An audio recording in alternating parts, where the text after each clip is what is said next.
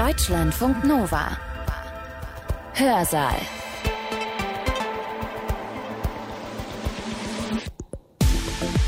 Schön, dass ihr da seid. Ich bin Sibylle Salewski. In ein paar Tagen ist es wieder soweit. Wacken. Eigentlich ist Wacken ein kleines Dorf in Schleswig-Holstein.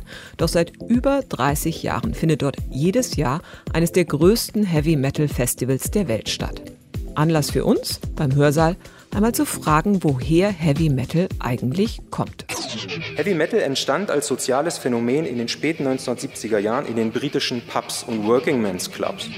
In ihrem meist als sehr laut empfundenen Sound, den meist langen Haaren, Denim and Leather Styles, selbstgemachten Kutten und Shirts und oft im Zusammenhang mit öffentlichem Trinken und dem Auftreten als Gang waren Metalheads in dieser Zeit in keinem der regionalen Hotspots dieser Musikkultur bei Medien oder Behörden oder Eltern gern gesehen. Das Bild der prekären Opfer der Deindustrialisierung, die ihr Heil in der Gitarre finden, entspricht keinesfalls der Realität. Metal-Fans verstehen sich selbst oft als Außenseiter. Das Dagegensein, das sich wenden gegen den Mainstream, das gehört zum Selbstverständnis der Szene. Allerdings ist das im Laufe der Zeit immer schwieriger geworden. Denn schon seit Mitte der 1980er Jahre ist der Heavy Metal immer stärker in den Mainstream gewandert. Das sagt der Historiker Markus Winiarski. Er forscht zur Geschichte sozialer Bewegungen und beschäftigt sich ganz besonders mit Heavy Metal. Er hat Heavy Metal als soziales Phänomen erforscht. Und zwar in einem großen Oral History Projekt. Er hat über drei Dutzend Interviews geführt. Mit Musikern und Musikerinnen der Szene und auch mit Fans. Dabei geht es ihm vor allem um die Frage, wie die Metal-Szene mit dem Dilemma umgeht. Einerseits eine Subkultur zu sein, die sich gegen den Mainstream wendet, aber andererseits in einer Zeit zu leben, in der der Mainstream selbst die Subkultur ganz toll findet und selbst Subkultur sein möchte. Das ist die Hauptfrage, um die es Markus Winiarski in seinem Vortrag geht. Er hat den Titel Das Ende der Subkultur zur Sozialgeschichte des Heavy Metal in den 1980er Jahren. Markus Winiarski hat diesen Vortrag am 25. April 2022 gehalten, und zwar in München am Historischen Kolleg. Ich wünsche euch viel Spaß beim Zuhören. Heavy Metal artikuliert sich für den Fan nicht unbedingt musikalisch, aber sozial im 21. Jahrhundert in sehr auffälliger Weise. Lady Gaga wird mit Megadeth-Shirts fotografiert und tritt mit Metallica auf. Eine Band wie Lordi, eine Metalband, gewinnt den Eurovision Song Contest. Die durchaus brutale Geschichte der norwegischen Black Metal-Szene wird filmisch einem breiten Publikum zugänglich gemacht. Arte bringt Filme über Iron Maiden und das öffentlich-rechtliche berichtet vom Wacken Festival, wo neben Metalbands seit langem auch Bands wie Santiano oder Künstler wie Roberto Blanco auftreten dürfen. Von Widerstand in der Presse, von Naserümpfen über die vermeintliche Widersprüchlichkeit aus Abgrenzungswunsch und sozialer Realität ist auf jeden Fall keine Spur in den Medien. Vielmehr halten Festivals wie das Wacken, aber für andere Subkulturen sicherlich auch das Wave Gothic Treffen in Leipzig und andere, als Gradmesser für eine erwünschte Entwicklung her, in der singularisierte Events, ständig neue Mischungen populärmusikalischer Stile mit Heavy-Metal-Beteiligung und das große Geld mit der Andersartigkeit gepflegt und gutiert werden. Zu Beginn des sozialen Phänomens Heavy Metal in den späten 1970er und frühen 1980er Jahren sah dies mit nationalen und regionalen Unterschieden ganz anders aus. Metalheads wurden in den regionalen gesellschaftlichen Strukturen tatsächlich als anders, als distinkt und hervorstechend empfunden und dies nicht im positiven Sinne. In ihrem meist als sehr laut empfundenen Sound, den meist langen Haaren, Denim and Leather Styles, selbstgemachten Kutten und Shirts und oft im Zusammenhang mit öffentlichem Trinken und ähm, dem Auftreten als Gang, waren Metalheads in dieser Zeit in keinem der regionalen Hotspots dieser Musikkultur bei Medien oder Behörden oder Eltern gern gesehen. Sie blieben unter sich, Metalheads entwickelten spezifische Räume des Kontakts und der Musik, spezifische Methoden der globalen Kommunikation und sie teilten sich vor allem eine Gewissheit. Sie waren anders als der übergroße Rest der Gesellschaft. Der Mainstream, der freilich nur eine pauschale Konstruktion war und ist, integrierte die Heavy-Metal-Kultur also und gab ihr ein sowohl jugend- wie gegenkulturelles Profil. Sie sehen hier einige Beispiele, die ein solches subkulturelles Selbstverständnis der Metalheads massiv erleichterten. Etwa das Label PMRC, was Sie vielleicht noch von CD-Hüllen kennen, steht für das Parents Music Resource Center, initiiert 1985 unter anderem von der Gattin des späteren US-Vizepräsidenten Al Gore, initiiert vor allem zur Abwehr von Metal-Bands in den Vereinigten Staaten, aber auch von Künstlern wie Madonna. Sie sehen reißerische Pressebeiträge, die Gewaltakte mit der Metal-Musik verknüpfen, sobald bekannt wurde, dass ein Opfer oder der Täter, das spielte keine Rolle, Metal-Fans waren. Ein Konzertbericht aus der FAZ 1986, der in Metalheads nur pöbelnde Saufköpfe erkennt. Oder noch viel folgenreicher im Einzelfall Handlungsanleitung für besorgte Eltern in Kalifornien, die auch hier für Bayern unter anderem belegt sind, wie sie mit ihren Kindern umgehen sollten, wenn diese Metal oder Punk hörten. Diese grobe Gegenüberstellung zweier historischer Schlaglichter deutet bereits an, dass sich die Beziehung der Metalkultur zur gesellschaftlichen Funktionslogik verändert hat. Werte, wie sie die Metalheads verkörperten, Do-it-yourself, das Weitertreiben der musikalischen und ästhetischen Grenzen, der eventisierte Charakter ihrer Sozialbeziehung, vor allem im Konzert und im Festival, ihre sehr früh kultur-, sprach- und kontinentübergreifende Kommunikation, schlicht das Streben nach Besonderheit jugendkultureller Distinktion sind kein Alleinstellungsmerkmal dieser Subkultur mehr, sondern zum Funktionsprinzip einiger postmoderner Gesellschaften aufgestiegen. Sie erkennen hier natürlich Andreas Reckwitz, der diesen Prozess der Neubewertung in den vergangenen Jahren aus sehr vielen Perspektiven umfassend beleuchtet hat. Er attestierte der postmodernen Gesellschaft eine Explosion des Besonderen, die permanente Suche nach Aufmerksamkeit, Authentizität und Attraktivität durch Affekt die zu einem weitreichenden Umbau der Arbeitsgesellschaft in Wirtschaft, Politik, den Medien und der Lebensführung geführt haben. Die Merkmale der Metal-Kultur wurden darin ebenfalls einer Neubewertung unterzogen und weil subkultureller Anspruch nun anscheinend umfassend rehabilitiert wurde, sehen sich Metalheads weltweit vor einem ungewohnten Problem. Wie grenzt man sich denn von einem Mainstream ab, der die eigene Distinktion zum Grundprinzip erklärt? Wo bleiben denn authentische Spielräume des Besonderen, die sich die mediengestützte Aufmerksamkeitskultur nicht sofort unter den Nagel reißt? Schlicht, ist es überhaupt möglich, an den subkulturell authentischen Narrativen dieser Musikkultur festzuhalten? Wird derzeit in vielen Foren und Chats intensiv diskutiert. Diese Fragen bilden den sehr gegenwärtigen Fluchtpunkt für eine Entwicklung, deren Beginn Reckwitz für die 1980er Jahre ansetzte und in dem die historischen Vorläufer in Kunst und Kultur, also auch die Jugendkulturen, als Pioniere der gesellschaftlichen Transformation wirkten. Ich möchte in den folgenden Minuten, also mir soll es darum gehen, diese meines Erachtens sehr plausible und scharfsinnige, aber natürlich aufgrund ihres theoretischen Gehalts sehr abstrakte Theorie mit äh, etwas historischer Tiefenschärfe zu füllen. Wir befinden uns also in der Frühphase des von Reckwitz adressierten Wandels in den 1980er Jahren und ich möchte mit Blick auf die Heavy-Metal-Kultur dieser Phase zwei Fragen stellen. Erstens, was bedeutet es denn für subkulturellen Anspruch und vor allem für dessen Praxis, wenn die eigene Denkfigur vom Ausgestoßenen zum neuen Leitstern aufstieg?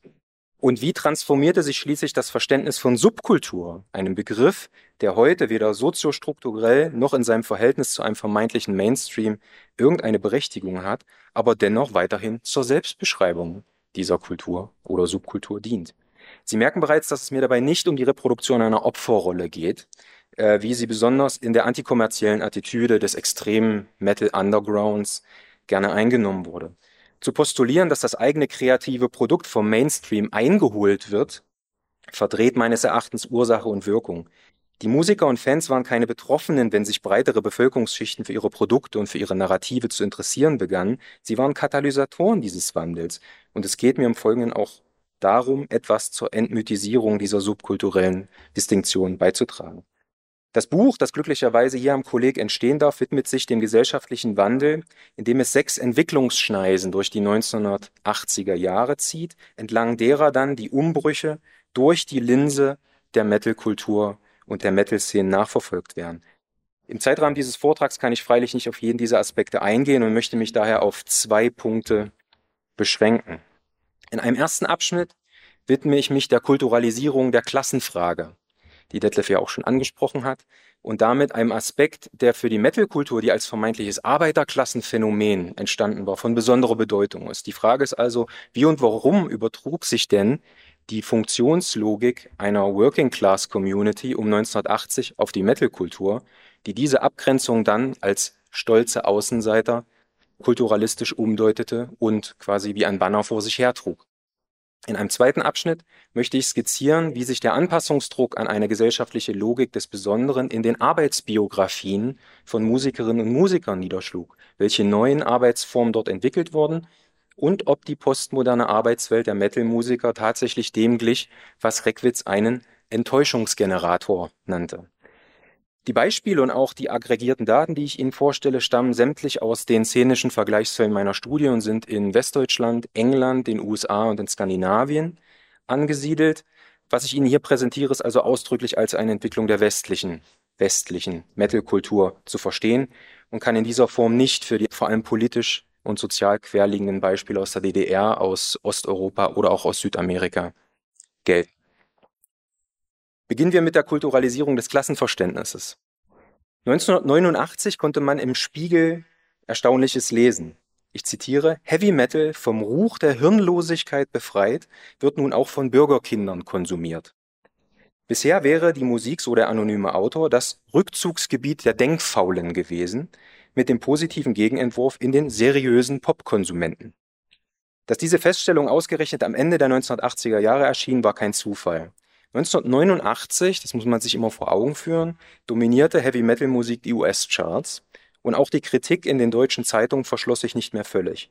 Was aber am wichtigsten war und über Marktforschungsinstitute der Plattenfirmen eruiert wurde, war, dass Heavy Metal keinen klaren sozialen Schwerpunkt mehr aufwies und eine breite Mischung sozioökonomischer Herkünfte bei den Käufern und bei den Fans inkludierte, um zu verstehen, wie es so weit kommen konnte, denn nur so war so ein Spiegelartikel natürlich zu verstehen, ist es, denke ich, hilfreich, den gesellschaftlichen Strukturwandel und das entstehende Vergemeinschaftungsangebot in Form von Szenen, nicht nur von Metal-Szenen, aber in diesem Fall als Beispiel, als sich gegenseitig verstärkende Phänomene im Leben von vielen Metalheads zu begreifen.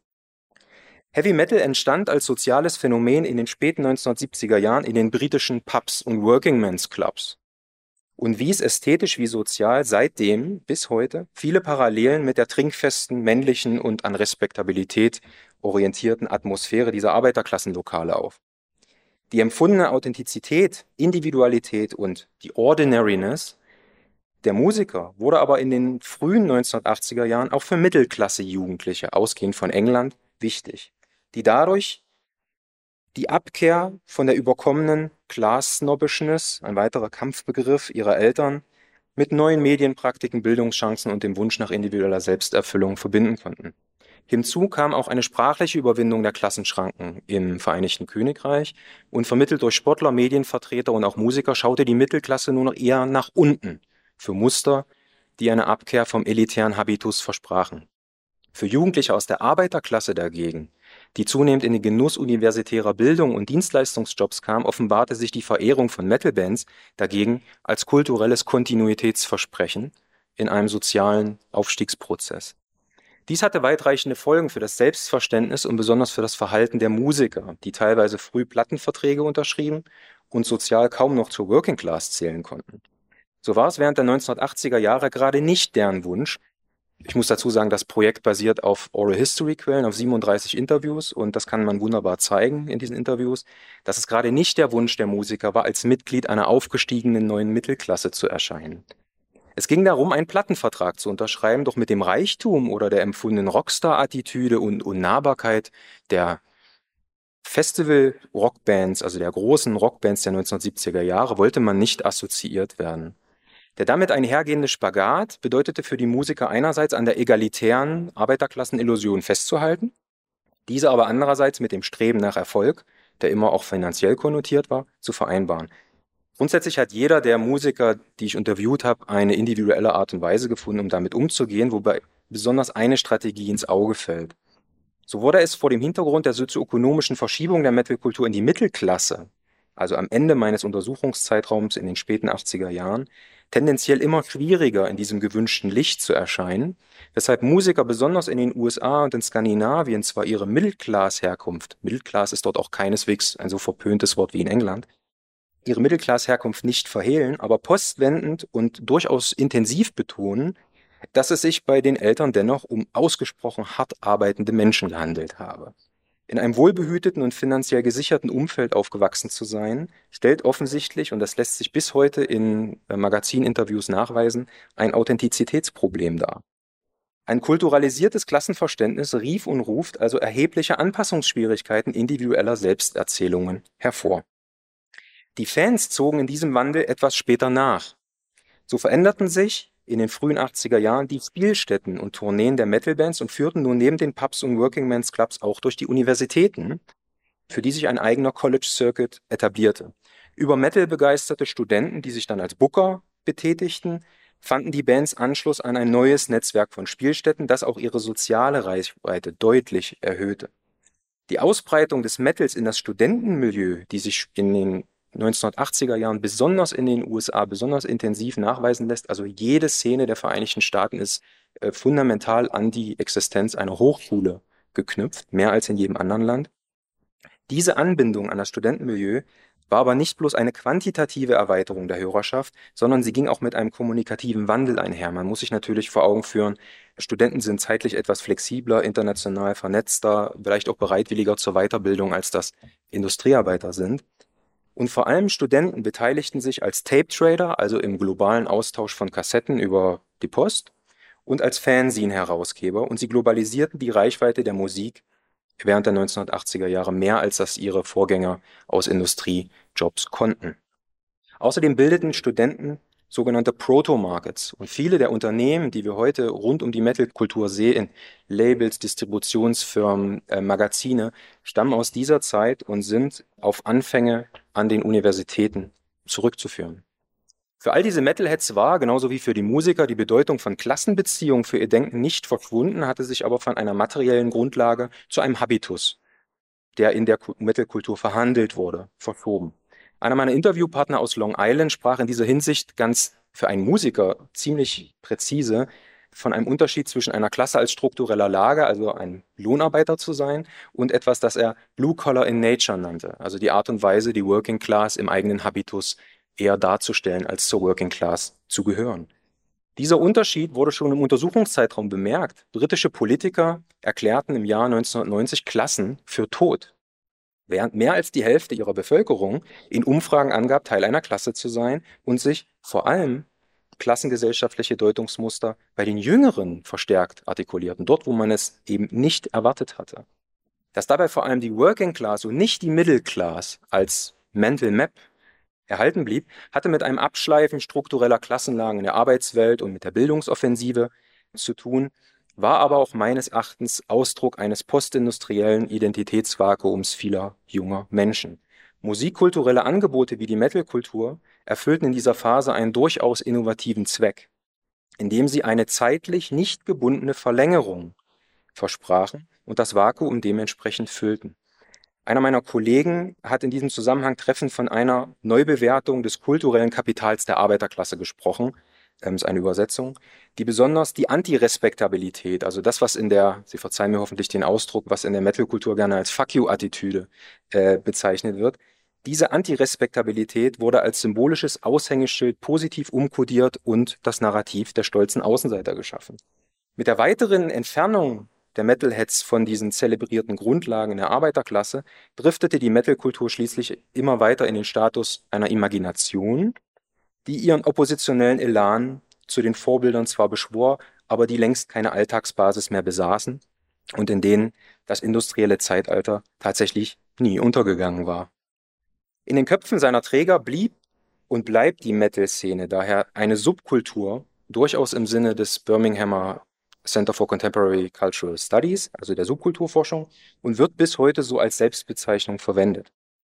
In einem Sammelband von 2020 sprach Patrick Williams in diesem Zusammenhang von einer Verknüpfung von Mythisierung und Authentizität, was es ganz gut trifft. Er mahnte aber auch zu Recht an, diese Konstruktion nicht als realitätsferne zu disqualifizieren, da es eben nicht darauf ankomme, auf welcher Grundlage die Vergemeinschaftung stattfindet, wenn sie stattfindet. Genug Grundlegendes. In der musikalischen und sozialen Praxis der Metal-Szenen artikulierten sich diese kulturalistischen Klassenfragen in sehr vielen Facetten, von denen ich hier zwei kurz ansprechen möchte. Fragen der Klasse wurden in Metal-Bands meistens dann verhandelt, wenn neue Mitglieder aufgenommen werden mussten oder sich Bands erstmals trafen. Entscheidend war dabei, dass die Evaluation des neuen Mitglieds nicht die naheliegenden Qualifikationen prüfte, also nicht technische Fähigkeit am Instrument, Ausstrahlung, Performance, Männlichkeit, sondern Charakterfragen an die soziale Herkunft knüpfte und prüfte, ob sich der Gegenüber im Einklang mit den Authentizitätsvorstellungen der Band befand. An Neueintritten entzündeten sich deshalb häufig im besten Falle nur Neckereien, die den neuen Bandkollegen auf Herz und Nieren prüften. Wie dies praktisch ablaufen konnte und wie man Klassengrenzen in der Metalkultur reproduzierte, zeigt etwa ein Zitat aus einem meiner Interviews. Keine Angst, Vorsicht, ist relativ lang, ich lese es auch vor.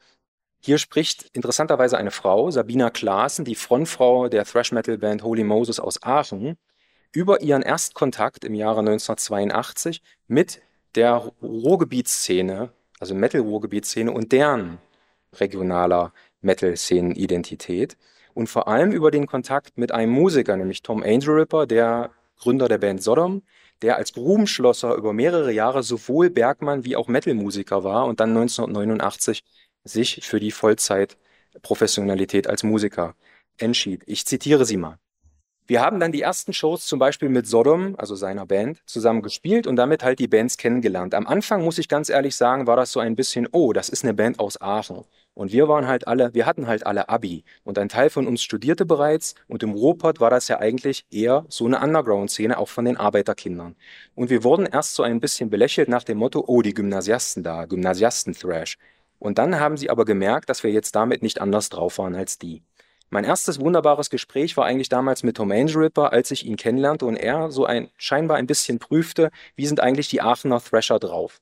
Und er hat etwas von der heiligen Barbara erzählt, als Bergmann, logisch. Und dann habe ich sofort gesagt, ja, die Schutzpatronin der Bergleute. Und da war er sehr verwirrt und meinte, woher weißt du das? Und ich sage, mein Vater ist Bergmann gewesen. Mein Vater war Steiger im Randgebiet vom Ruhrgebiet, der Selfkant.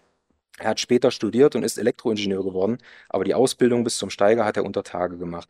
Und das war so der Moment, wo wir in der Szene im Ruhrpott auch aufgenommen worden sind. Also man kann im Grunde fast nicht besser zeigen als Sie in dem Moment, wie dort ein auf schwerindustrieller Arbeit basierendes regionales Identitätsnarrativ in der Musikszene reproduziert wird und quasi für seine Träger verlängert wird. Das war ja gerade mein Argument.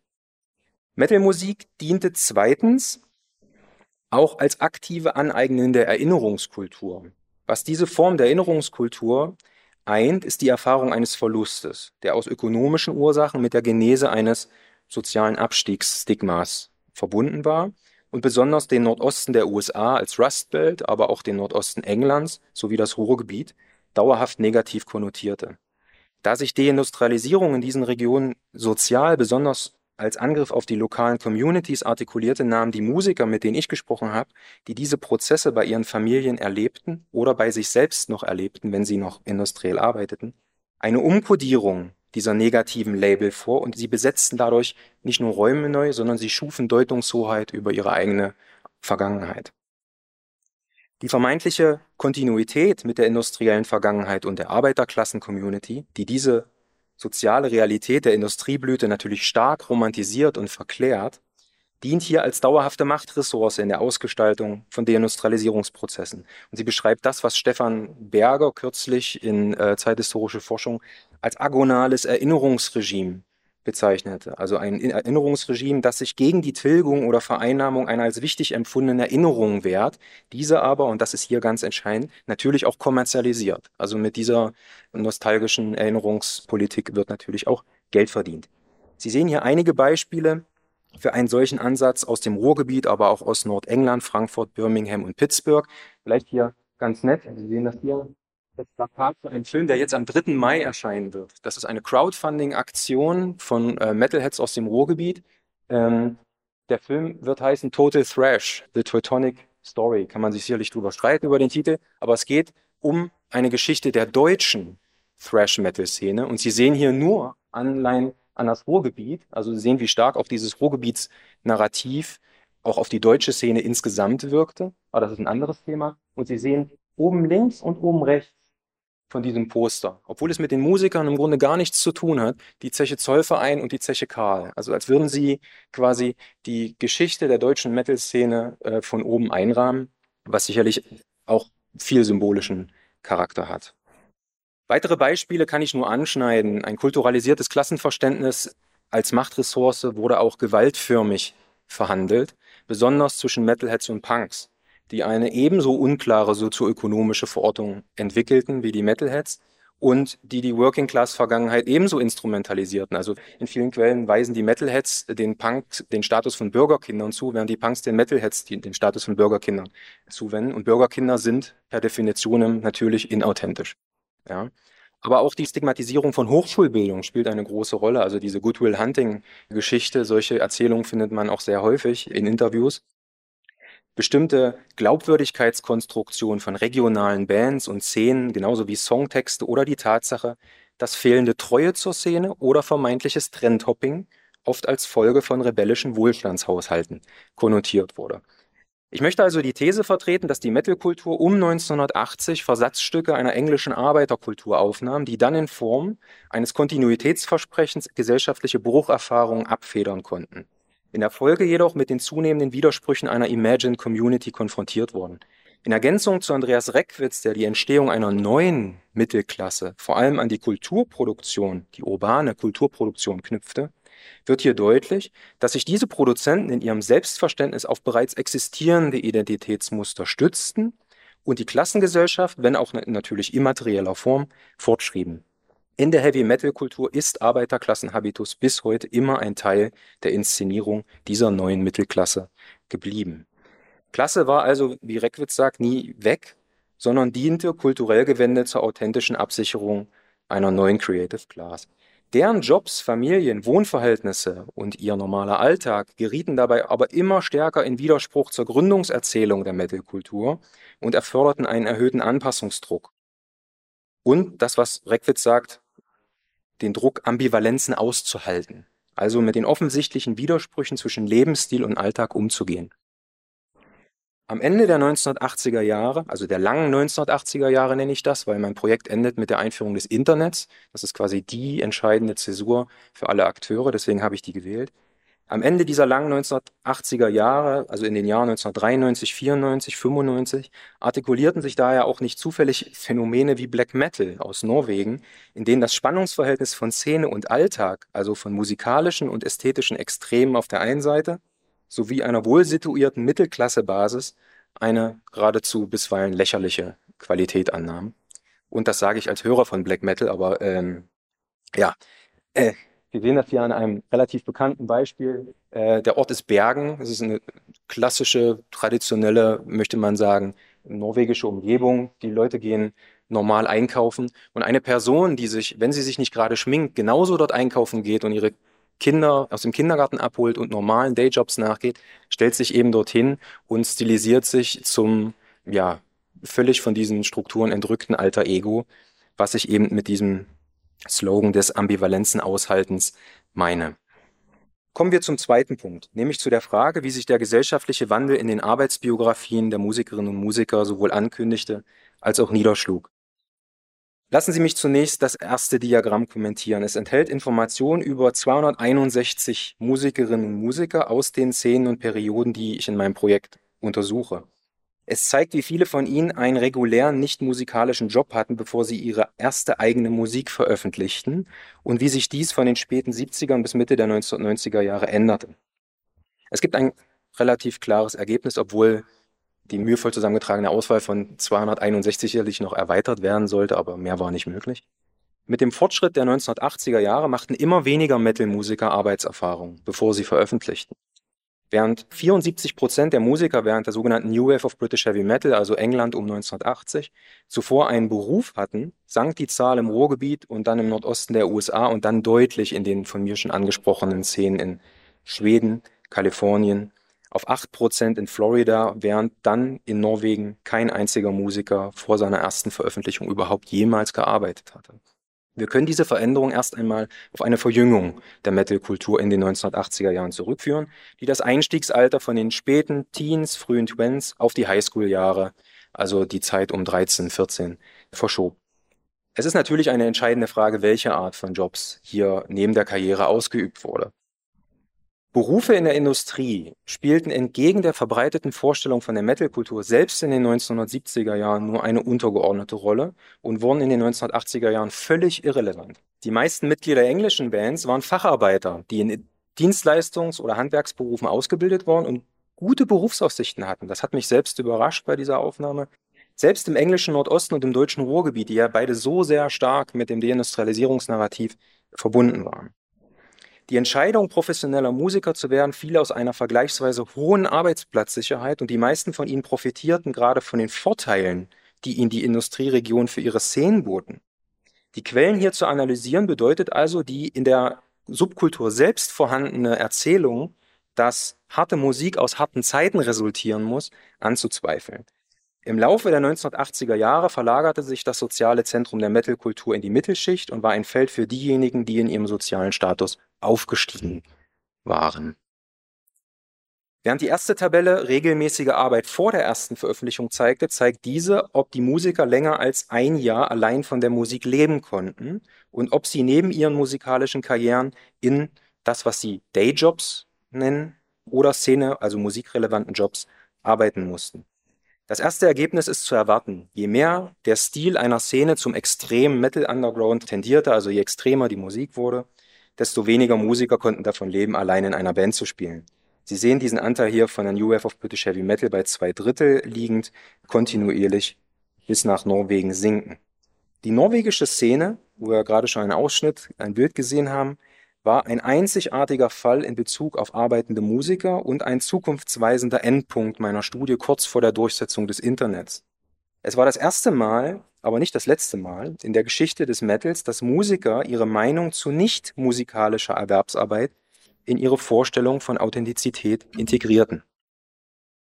Das Totalideal des Individualismus und der musikalischen Leidenschaft des Black Metals ließ keinen Raum für bezahlte Arbeit. Es gibt hunderte solcher Zitate aus Fanzines, die alle in die gleiche Kerbe schlagen. Das ist nur relativ kurz und sehr eindrücklich.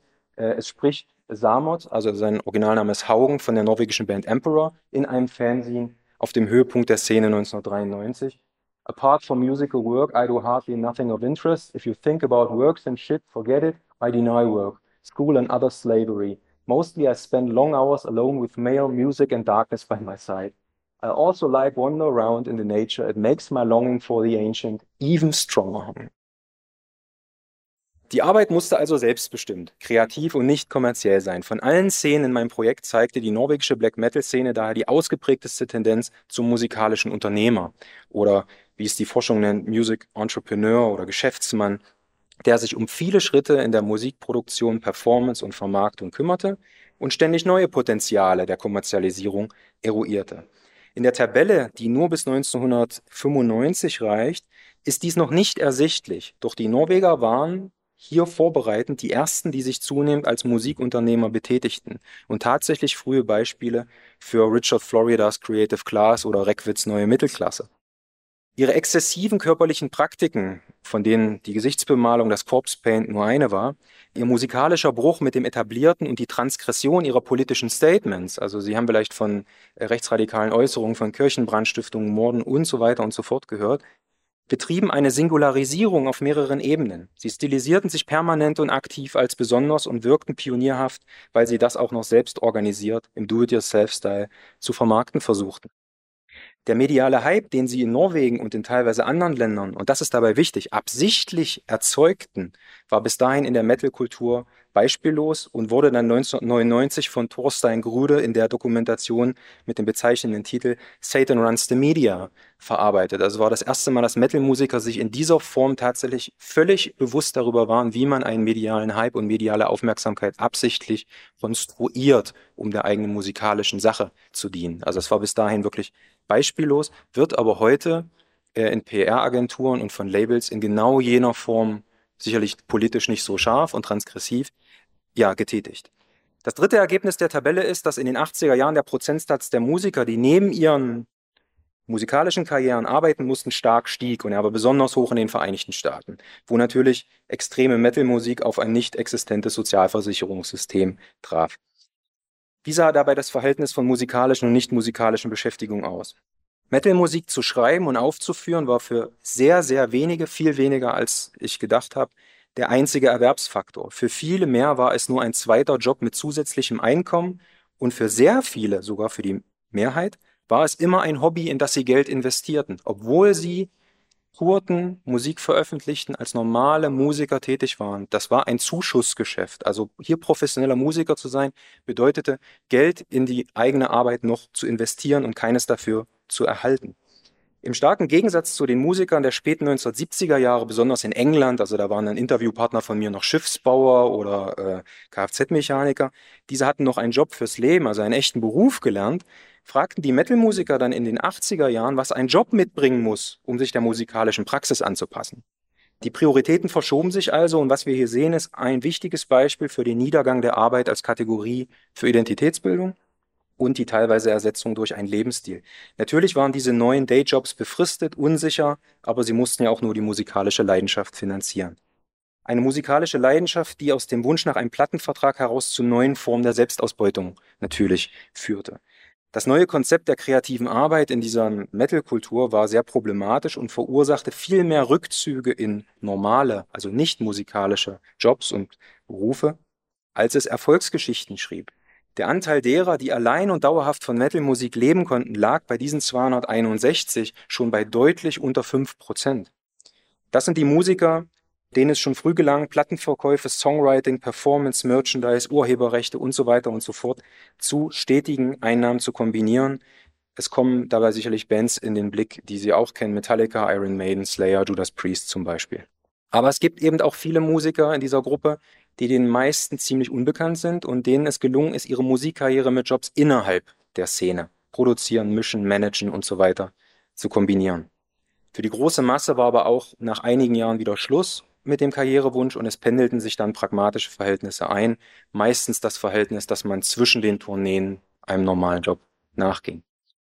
Im Buch widmet sich dann ein ganzes Kapitel dem Widerspruch zwischen künstlerischer Freiheitsvermutung und arbeitsweltlicher Praxis im entstehenden Markt der Metalkultur. Es ist mir eben vor allem entscheidend, dass Metalmusiker sehr früh neue Möglichkeiten kreativer Arbeit entwickelten und diese neuen Erwerbsfelder trotz ihres Enttäuschungs- und Ausbeutungspotenzials normalen Jobs so lange wie möglich vorzogen. Was bedeutet dies nun für die eingangs formulierten Fragen? Hinsichtlich der Beziehung zwischen Metal-Musikern und gesellschaftlichen Wandel lässt sich im Grunde das Gegenteil dessen feststellen, was auch den wissenschaftlichen Diskurs zum Heavy Metal lange bestimmt hat.